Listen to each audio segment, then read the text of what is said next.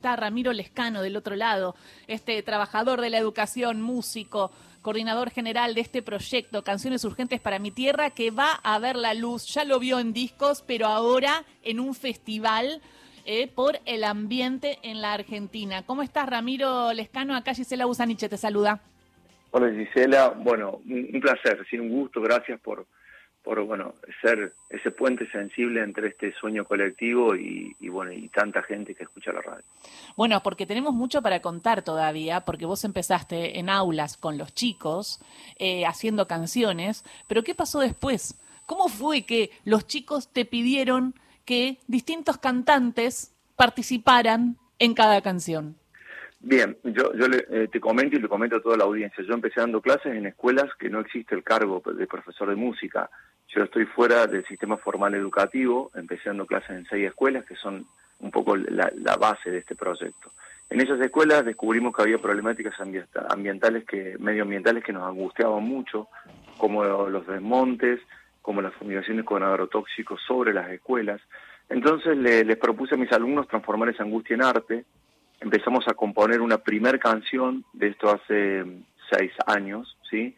Esa primera canción se llamó Juguemos en el campo mientras Monsanto no está y mis alumnos fueron los, eh, bueno, de alguna manera los, los que idearon ¿sí? la letra de la canción, yo luego le di formato de, literario de, canción, armé la música, eh, llevé mi estudio móvil a las seis escuelas, ellos grabaron, cantaron el estribillo, yo las estrofas, y cuando iba a llevar la canción a la radio de mi pueblo, que era el único objetivo de que nuestra gente lo escuche, eh, estoy hablando de un pueblo de 3.000 habitantes, muy pequeño, eh, un alumno de segundo grado me dice, profe, ¿por qué no invitamos a cantar en esta canción al artista que nos hiciste escuchar la semana pasada? Yo había llevado un disco de Silvio Rodríguez y de Pablo Milanés eh, a la escuela para que escucháramos. Como siempre llevo discos donde hacemos una ronda y, y dejamos que ese disco nos interpele, nos cuente una historia, sin adelantar las canciones poniéndolo desde el primer tema hacia el último, hasta el último, para que, eso nos cuente una historia. Y yo vi todo ese disco y por supuesto el alumno me dice que quería invitar al señor que cantaba, yo no te pido que me bajes una estrella azul. Mi respuesta fue automática. claro, eh, yo lo cuento rápido porque, bueno, entiendo los tiempos radiales, pero no he perdido la capacidad de asombro. Y cuando el alumno me dice eso, por supuesto le dije que no. Digo, Pablo no es amigo mío, Silvio Rodríguez tampoco, León, Piero, Víctor Heredia, todos los que están en este disco, es gente que yo admiro mucho, pero yo no los conozco, le digo. Son muchos, le digo, les cuento a mis alumnos, son póster que todavía tengo en mi casa y discos que, que en mi adolescencia escuchaba y que, bueno, eh, abrigaron mi adolescencia de algún modo con, con su arte. Y, y, el alumno entendió mi respuesta, pero yo vuelvo a mi casa con una sensación de angustia porque, por, por haberle cerrado una ventana a este alumno sin darle la oportunidad de soñar. Así que dije, bueno, no, volvamos a la escuela, volvimos la semana próxima, hicimos una pancarta que decía, Pablo, ayúdanos, canta con nosotros, la construimos entre todos, eh, la pintamos, nos sacamos una foto con esa pancarta frente a la escuela rural, que es un puntito en el medio de la nada, y enviamos la pancarta y la canción ¿sí? al único Facebook que encontramos de Pablo Milanés, que no era oficial ni mucho menos. Yo no tenía ninguna expectativa de que alguien me conteste, pero yo quería que mis alumnos vieran que su profe de música por lo menos lo había intentado. Mm. Y, pero bueno, a los 10 días la fortuna quiso que suene el teléfono de mi casa y era Pablo Milanés que me llamaba de México y me decía, Ramiro, yo no sé quién sos vos, no sé quién son tus alumnos, pero amo Argentina, me encantó la canción, vuelvo a La Habana y grabo. Perdón, perdón, Ramiro, hola, ¿cómo estás? Te saluda Ingrid Beck. Me quiero detener un segundito en esta llamada telefónica. Eh, ¿Sonó el teléfono, una línea fija, un celular? ¿Cómo fue? Y vos le eh, atendiste, dijiste hola y del otro lado alguien te dijo, hola, soy Pablo Milanés. ¿Así fue? en, realidad, ya que haces alusiones, yo siempre trato de contarlo rápido, eh, para, bueno, pero eh, atendiendo a esto que me consultás, suena el teléfono y me llaman de, México desde un hotel. Mm. La operadora me dice, mire, espere, el Ramiro de Carlos, si bueno, quieren hablar con usted. Yo había dejado un teléfono fijo y un celular como contacto en el mensaje. Y cuando esperé un rato, y me parecía muy extraño de México, y, bueno, levantan el tubo, se siente un ruido, y era Pablo Milanés que me dice, Ramiro, yo no manejo las redes, no me gusta, pero bueno, mi pareja, que, que es su manager, eh, vio un mensaje, eh, me lo transmitió, escuché la canción, y bueno, y ahí me dijo esto, yo no sé realmente quién sos vos, quiénes son tus alumnos, pero yo tengo muchos amigos en Argentina, me nombró Fito, me nombró varios, sí, y me dice, amo Argentina y me gusta la canción, así que vuelvo a La Habana, no lo puedo grabar ya, pero vuelvo a La Habana después de la gira y grabo. ¿Y, vos, ¿y vos qué, y, yo, miraba para todos lados porque no podía entender. Primero pensé que era un chiste de, de, algún papá eh, cuando me dijeron que querían hablar conmigo de México, algún papá que me iba a hacer la pancarta. Pero bueno, no, después caí en la cuenta que era Pablo y no podía, creo que no ni recuerdo lo que dije porque me, a mí me empezó a pasar un montón de cosas dentro de verme en la cama eh, con la guitarra escuchando esas canciones de Pablo y que ahora me esté llamando a mí él y diciendo que le gusta nuestra canción. Así ¿Y cantó? Claro, yo no lo pude creer. A los, después pasa un tiempito, pasaron una o dos semanas y llega la voz de Pablo. Yo llego a la escuela y digo, chicos, no lo puedo creer. Grabó Pablo Milanés nuestra canción. Y el pibe de segundo grado me dice, profe, ¿viste que iba a grabar? Y hoy le venía, y hoy le venía contando la historia a Ingrid y quiero que le cuentes la historia a Ingrid de cuando una de las chicas, ya agrandadas, porque ya Pablo había cantado, te dice, arman una canción y te dice, profe, esto lo podría cantar la, la corista del, del, disco que nos puso el otro día y era de Pink Floyd. Bueno, eso fue, también, eso pasó de cuatro años No, pero ahora escuchen esto. Eso pasó cuatro años después, ya habíamos sumado casi a, a, a, 300 artistas, entre ellos eh, Billy Bond, eh, bueno... Eh, ¿Quiénes están en los discos?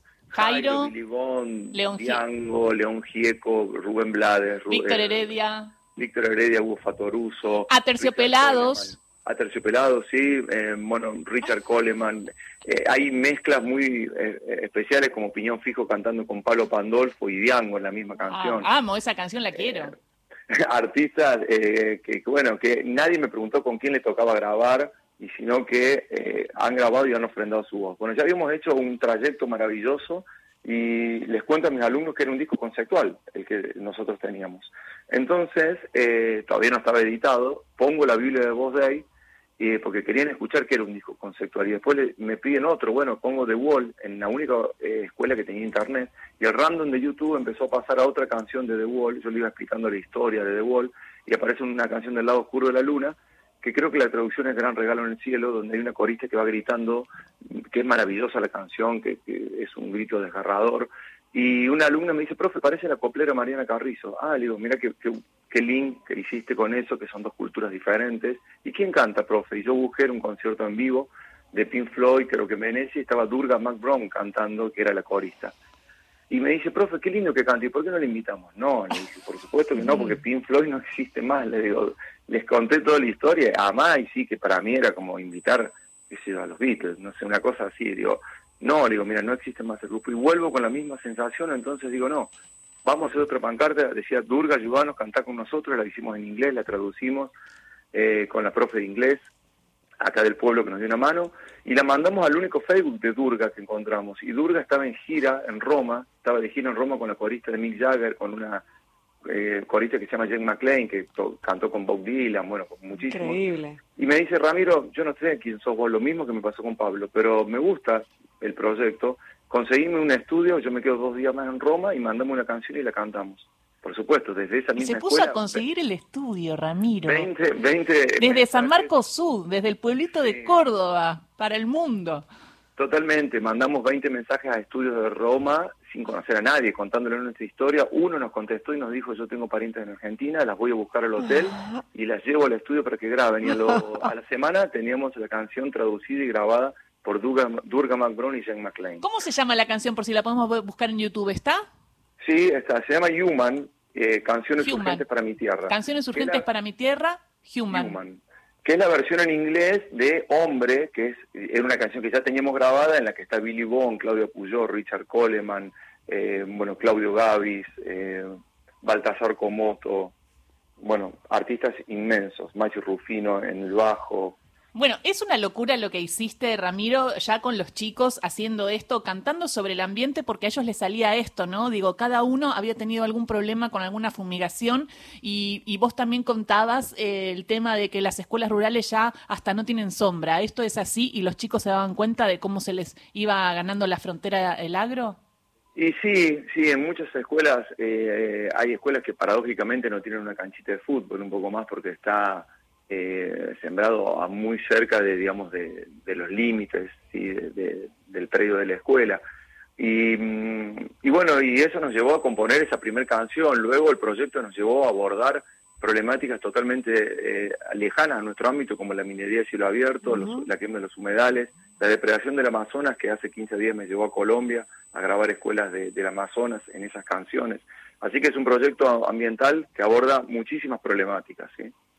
Ramiro, Cecilia te saluda. ¿Y qué impacto tiene todo este proyecto en la vida individual de cada uno de los chicos que viven en una zona rural y de repente plantean luchar y hacer visible el medio ambiente y logran todas estas colaboraciones en las canciones que ellos escribieron?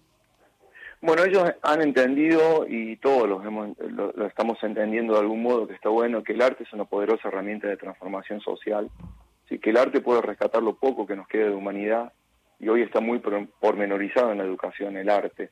Ah, voy a escuelas donde el profe de música tiene que adornar un acto del 25 de mayo el 9 de julio y, nada más, y me parece que, que el arte en general y la música en particular es mucho más que eso, ¿sí? Y, mis alumnos lo han entendido así, saben que sus canciones son una herramienta también, ¿sí? Para poder llevar estas problemáticas y en sus voces eh, condensar las voces de los que no tienen voz, ¿sí? O los que no pueden expresarse y entienden la importancia de eso. ¿sí? Además de, que se divierten, de que las canciones tienen un elemento lúdico, saben que este domingo que vamos a cantar para muchísima gente, saben que tenemos un compromiso de contar historias, ¿sí? para que a través del respeto y de abrazarnos incluso con las disidencias, entender que si queremos cambiar este rumbo y cuidar nuestra casa común es a través del diálogo, de la educación, a través del respeto, sí, y de entender que todos somos parte del, problema, exactamente. Ramiro, eh, te pregunto por el 12 de noviembre, ¿qué va a pasar este domingo? ¿En, en, eh, ¿Al final lo hacen en San Marcos Sud? Lo hacemos en San Marcos Sud, va a ser nuestro gusto ambiental, sí, porque no sabemos, digo nuestro gusto ambiental porque pueden venir mil personas o diez mil, realmente no sabemos, porque nunca lo hicimos, porque es la primera vez que se hace, eh, un concierto gratuito donde van a venir artistas a cantar con, con nuestros pibes y pibas, eh, ¿Quién está confirmado? León Gieco, eh, Lito Vital. León, León este domingo está en San Marcos Sud con vos. León está cantando y, cantando no solamente sus canciones, sino una canción que grabó con, mis alumnos, es maravilloso, eh, es un, sueño para nosotros, Lito Vitale, Mavi Díaz, Fabricio Rodríguez, los ex abuelos de la nada, Cubero Díaz con Juan del Barrio y todos sus músicos, Monola Valenti, eh, muchos grupos, ¿sí? son más de 15 grupos también de folclore, Duende Garnica, eh, 15 grupos que vienen a ofrendar su arte durante toda una tarde-noche, a partir de las 14 horas hasta las 22 horas. Invitamos entonces a todos. San Marcos Sud queda a 228 kilómetros de Córdoba capital y a 181 kilómetros de Rosario. Y si alguno anda dando vueltas y no sabe qué hacer el fin de semana, es un planazo. Agarra el auto y se va a San Marcos Sud. ¿Eh? y para conectarse pueden hablar con Concierto para mi Tierra, arroba Concierto para mi Tierra, escriben al Instagram, que esta es una vía de comunicación, y si quieren escuchar sus temas, ponen en YouTube Concierto para Urgente para mi Tierra, y ahí salen también todas las canciones. Eh, es impresionante lo que lograron, Ramiro. Yo este domingo no voy a poder estar, pero quiero estar el próximo año en el Gusto Ambiental allí en, San Marcos eh, Sud.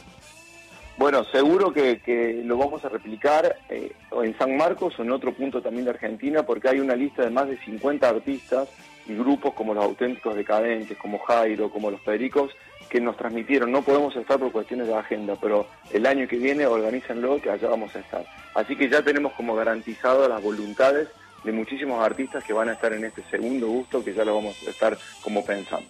Es un sueño, Ramiro. Gracias por contarnos esta locura hermosa que hicieron ustedes con los chicos y por ayudarnos y enseñarnos a soñar, ¿no? Que se puede soñar y se pueden cumplir los deseos.